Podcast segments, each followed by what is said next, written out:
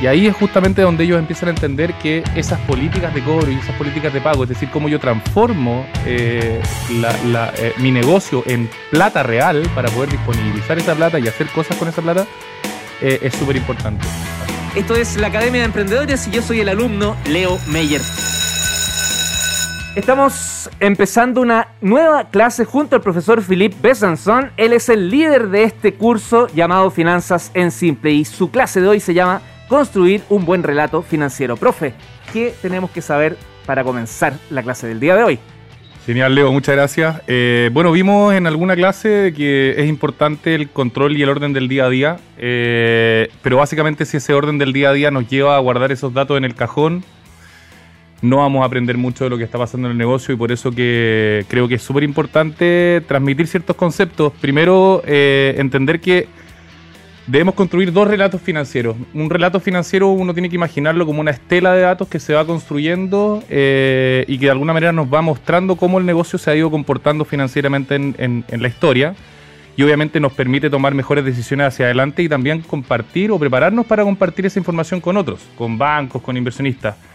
Y ahí yo quiero destacar dos tipos de relatos financieros que hay que diferenciar y es súper importante. El primero tiene que ver con lo que son eh, el relato financiero asociado a los devengados. Vamos a llamarle estado de resultados.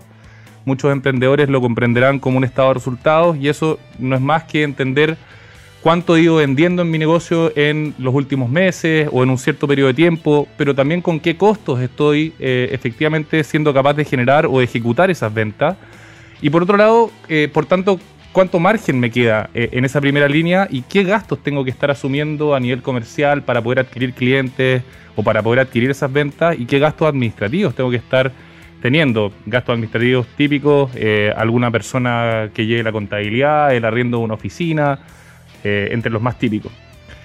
Pero ese, ese relato financiero que tiene que ver con eh, el estado de resultados nos da una parte de la historia. Eh, nos dice una parte importante que tiene que ver con eh, la capacidad potencial de generar caja que tiene mi negocio. Mm. O el famoso EBITDA, algunos lo habrán escuchado, que es una palabra en inglés que quiere decir earnings before interest, taxes, depreciation and amortization, vamos a decirlo así fácil. pero en simple, en, simple básicamente es cuánto me queda después de haber, eh, después de mis ventas, haber descontado los costos y los gastos de mi negocio. Pero esa información no es suficiente para hacer un buen análisis financiero. Eh, hay una parte que, que, que está quedando fuera y que tiene que ver con el segundo relato, que tiene que ver con el análisis del flujo de caja. Es decir, qué tan rápido esas ventas se transforman realmente en caja para mi negocio, es decir, qué tan rápido mis clientes me están pagando, qué tan rápido estoy pagándole a mis proveedores, por ejemplo, para los negocios que son comercializadores, que están comprando inventario. Esto es súper importante porque finalmente no es lo mismo pagarle a mis proveedores al contado o pagarles a 60 días. Pagarles a 60 días, por ejemplo, me da un tiempo para poder yo estoquear eh, ese inventario y poder luego venderlo, recibir la plata de mis clientes sin necesariamente tener que pagar a mis proveedores antes de recibir el dinero de mis clientes, que es algo bien importante en ese tipo de negocio. Así que este segundo análisis eh, de relato financiero que tiene que ver con el flujo de caja histórico nos da una información adicional que tiene que ver con cómo financiamos el negocio. Eh, y eso hay un concepto ahí que se llama ciclo de conversión de caja, que es qué tan rápido yo transformo realmente esta rentabilidad que genero en el papel, pero en la práctica, como qué tan rápido la transformo en caja. Muchos emprendedores se me acercan y me dicen, tengo el tremendo, tremendo margen en mi negocio, pero no veo ni uno en la caja. Y eso es un, es, un, eh, es un ejemplo claro de que finalmente la caja de esos emprendedores muchas veces está o en manos de sus clientes porque les pagan a cierto plazo, o quizás porque está en el inventario, en la bodega de sus negocios. Y ahí es justamente donde ellos empiezan a entender que esas políticas de cobro y esas políticas de pago, es decir, cómo yo transformo eh, eh, mi negocio en plata real para poder disponibilizar esa plata y hacer cosas con esa plata, eh, es súper importante. Claro, no, da lo mismo, pero tampoco debe existir una única forma, o sea, depende mucho también del tipo de negocio, el tipo de cliente finalmente quien paga.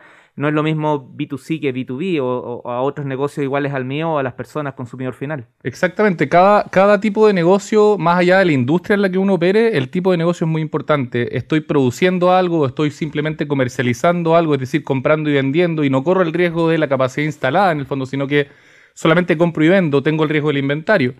Eh, o quizás estoy intermediando eh, dos puntas como un corredor o un marketplace. Eh, o quizás soy una empresa que, que, hace consultoría y ahí lo importante es las personas que hacen la consultoría y que entregan el conocimiento, efectivamente, cómo están entregando ese conocimiento. Entonces, ahí yo siempre digo que, que uno primero para poder hacer un buen relato financiero tiene que entender qué tipo de negocio está desarrollando y, eso obviamente que nos permite entender qué métricas tengo que, que estar siguiendo constantemente. Por ejemplo, la consultora que nombraba antes le va a importar realmente qué margen está quedando en cada hora hombre que trabaja cada una de esas personas. El comercializador, por ejemplo, le va a importar la rotación del inventario o le va a importar el margen bruto que deja cada uno de sus productos. Y el productor probablemente eh, se va a interesar en qué tanto está utilizando la capacidad de esa planta que tuvo que invertir y que le costó mucha plata, pero que finalmente si no está eh, utilizándola lo suficientemente bien, eh, hay ciertos costos fijos que no va a poder cubrir eh, de todas maneras. Así que creo que es demasiado importante poder armar un buen relato financiero si el día de mañana uno como emprendedor quiere poder presentar la información financiera ante, ante un banco. Que sabemos que los bancos son bastante complicados cuando te empiezan a pedir información financiera, uno no sabe muy bien qué mostrar, qué entregar, cuánta información entregar, a quién pedir la información que, que me están pidiendo. Y, y, que ellos también saben una parte del relato igual. Porque...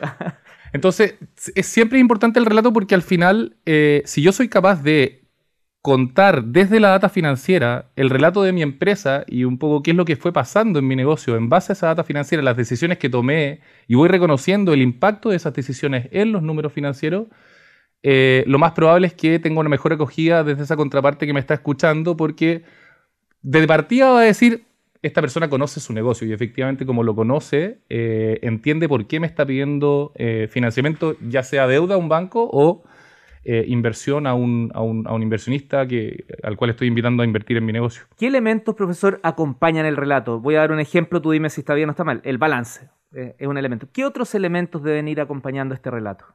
Yo diría que el más, eh, el más intuitivo o el más simple es un estado de resultados. Es poder uh -huh. efectivamente construir la historia de tus ventas mensuales desde los últimos quizás dos, tres años. Eh, eso es información que es pública, está en impuestos internos. Yo puedo entrar en impuestos internos, descargar los libros de venta eh, de mi empresa, descargar los libros de compra para poder construir los costos, los gastos. Eh, y yo ahí ya puedo mostrarle a esta contraparte interesada en los datos financieros eh, si estoy primero ganando, perdiendo plata, qué tan rápido están creciendo mis ventas, si están creciendo o no, eh, con qué margen efectivamente eh, genero esas ventas, cuánto me cuesta generar esas ventas, entre otras cosas. Elementos o datos como por ejemplo el tiempo que lleva un cliente conmigo o, o cómo ha ido aumentando sus compras a, a, hacia mí. ¿Esos son eh, ornamentales o también son aportan? Son, son, importantes. Lo que pasa es que desde el mismo análisis uno puede, cada una de esas ventas tiene ciertos atributos. En el fondo tiene un cliente, tiene una fecha, tiene una política y por lo tanto uno si hace esos análisis cruzados puede empezar a construir información súper rica, como tú decías. Y por ejemplo, eh, saber hace cuánto tiempo tengo clientes, eh, qué clientes son recurrentes, qué porcentaje de la venta que yo hago es recurrente y cuál es spot. No es lo mismo salir a conseguir un cliente nuevo que eh, renovar uno que yo ya tengo. Eh, y si efectivamente soy capaz de demostrarle a un banco, por ejemplo, a un inversionista, que una porción importante de mis ingresos son eh, recurrentes, es decir, que están sostenidamente manteniéndose en el tiempo, eso de alguna manera libera ciertas incertidumbres. En los negocios las incertidumbres son una de las partes más importantes para poder nivelar los riesgos que existen en los negocios y para poder atraer inversionistas y a los bancos también y por lo tanto tener una, una base de ingresos recurrentes eh, le demuestra a esta contraparte que yo voy a poder cubrir ciertos costos y gastos fijos, como por ejemplo la cuota de, del crédito que le estoy pidiendo. Entonces. Profe, para cerrar, ¿cuál es tu recomendación para aquellos que no han construido nunca un relato y a partir de escucharte se dan cuenta la importancia y los elementos que necesitan, pero necesitan partir? Hay un desde. Sí, eh, a ver, yo podría recomendarles que me contacten, pero la verdad es que eh, creo que es importante asesorarse bien. Eh, siempre hay algún amigo o alguien que me pueda ayudar a construir eso, alguien que sepa de finanzas. Eh, nunca es tarde. Creo que mientras más tarde uno empiece a construir el relato, más se va a demorar en poder tener una, una cierta cantidad de datos suficientes para darle veracidad a esos datos que uno está mostrando. Porque si yo muestro tres meses no lo mismo si yo muestro tres años consecutivos en los cuales vengo demostrando constantemente que puedo hacer eh, las cosas bien. O si no están también tener claro por qué, que también es algo, un valor muy importante, el saber Exacto. por qué aquí algo no funcionó, qué sé yo. Ah, ¿Les ha pasado mucho con esto de la pandemia y con todos los cambios? Normalmente es, un, es hay mucha anomalía respecto a lo que venía pasando anteriormente y saber que eso ocurrió por tal o tal razón. Exacto. Saber el impacto de las decisiones que yo tomé en los números creo que es algo invaluable eh, y independiente que yo no esté buscando inversión o que no esté buscando financiamiento, el relato financiero me permite a mí aprender de mi negocio y de las decisiones que yo tomé. Y eso creo que eh, es básico para cualquier emprendedor y, uno se da cuenta que muchas veces los emprendedores si tú les preguntáis cuánto vendiste el mes pasado o cuánto vendiste el año pasado, yo te diría que el 90% de los emprendedores no te saben dar una respuesta y, eso en, la práctica eh, dice que no conoces lo suficientemente bien tu negocio. Eh, así que a, estudiar el relato financiero yo creo que es importante. Dijimos el dato igual, pues profe, para que lo contacten a, ti directamente o a la empresa. Sí, eh, bueno, nosotros tenemos una página web, es www.cforemoto.com eh, y ahí básicamente todos los botones de la página web llevan a agendar una reunión conmigo, así que yo mismo los voy a atender y, va a ser la idea es hacer una consultoría gratuita, pero que también poder guiarlos hacia dónde eh, va la necesidad de control financiero o análisis financiero que tienen y ahí nosotros tenemos algunas soluciones como una plataforma tecnológica y consultoría financiera recurrente que los puede ayudar. Un pase gol que le hicimos, ¿ve? Y además el profesor va a estar con nosotros en 15 minutos más, junto también con el profesor Víctor Soto y también con Giovanna Abrigo, que van a ser parte de este programa de hoy. En 15 minutos más vamos a estar durante los comerciales, o el recreo como le llamamos nosotros, conectados al Instagram Live de ADN Gracias, Leo. Chao, profe.